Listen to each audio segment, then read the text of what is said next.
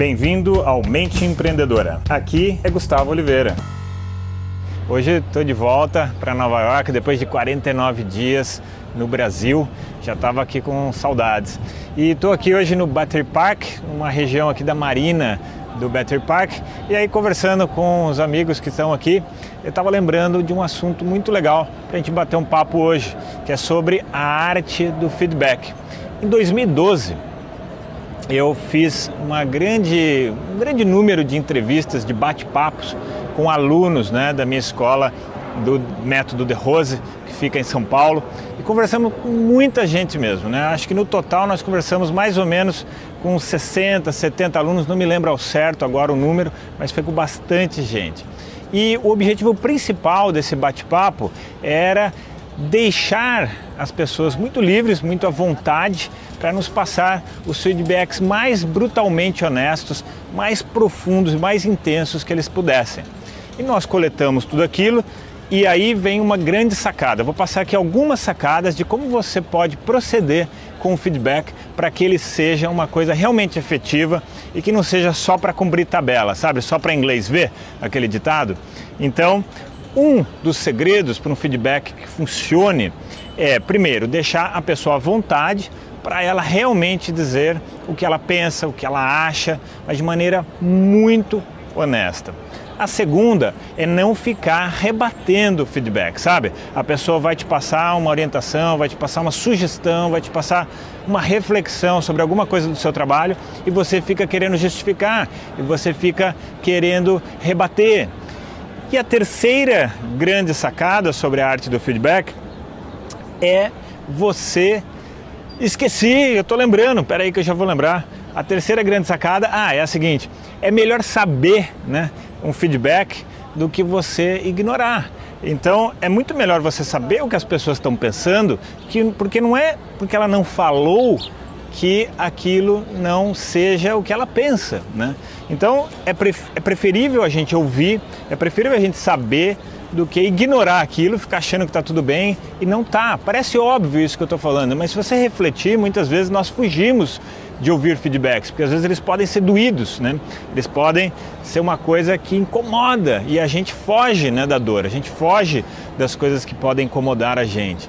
Então essa terceira sacada, nossa, a partir do momento, não foi em 2012 que eu comecei a usar isso, já tinha sido antes, mas a partir do momento que eu comecei a usar isso, eu comecei a crescer muito na minha carreira, porque eu comecei a colher aquilo que as pessoas achavam, tá bem? Bom, mas voltando à história lá de 2012 nós fizemos, eu e minha equipe, nós fizemos uma grande avaliação em cima de tudo aquilo que a gente coletou e toda a equipe foi treinada, foi preparada para que fizesse essa coleta né, do que as pessoas realmente pensavam do nosso trabalho, do trabalho até individual de cada um né, dos profissionais ali da minha escola. E com tudo aquilo, nós repensamos, nós refizemos uma série das nossas atividades. E isso produziu um crescimento muito grande naquele ano, que foi da ordem de aproximadamente 50%. Olha só, galera, que muito louco isso. 50% de crescimento ao longo de um ano. Foi no ano seguinte, né, no ano de 2013, baseado nessa coleta dessas informações e coisas muito sensacionais em termos de serviço que a gente prestava, a evolução do serviço que perduram até hoje, 2016 três anos depois, muito do que a gente conseguiu construir depois daquilo ali foi baseado no que os nossos alunos tinham a dizer. Mas não era uma pesquisazinha, era um bate-papo sincero, honesto e não honesto, brutalmente honesto mesmo, beleza? Bom, essa é um pouco a reflexão que eu teria trazer para vocês hoje, um pouco dessa experiência que eu tive sobre feedback, tá? E quero deixar um convite aqui no final. Bom, antes do convite, dá uma curtida se você gostou desse tema, coloca aí seus comentários ou até mesmo alguma dúvida que você tenha sobre esse tema, de repente eu consigo esclarecer no bate-papo aqui dos comentários, quer você esteja no Face, quer esteja no YouTube, se você estiver me escutando pelo podcast, me manda uma mensagem fechada lá no, no Face que eu posso te responder, tá bem?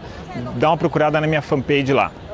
Bom, e para o fim, um convite para você participar do segundo workshop da Mente Empreendedora. O programa F15 vai acontecer na semana que vem, em poucos dias, vai começar dia 4 de julho. Ainda dá tempo de você participar.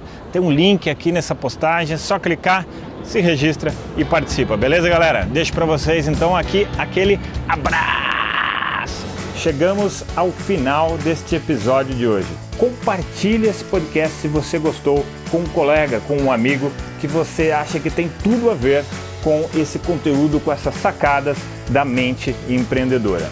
E se você gostou do conteúdo e quiser conhecer mais, eu te convido a acessar o meu site gustavooliveira.com.br e lá você pode assinar também gratuitamente a minha newsletter de vídeos, tá? Você vai receber vídeos de sacadas minhas, de conteúdo, de técnicas, de conceitos sobre essa parte de performar melhor como empreendedor, ter uma atitude empreendedora caso você não seja empreendedor e se ainda estiver disponível o download gratuito do meu livro A Mente Empreendedora, tá bem? Então acesse lá e acesse mais conteúdo ainda. Bom, até a próxima!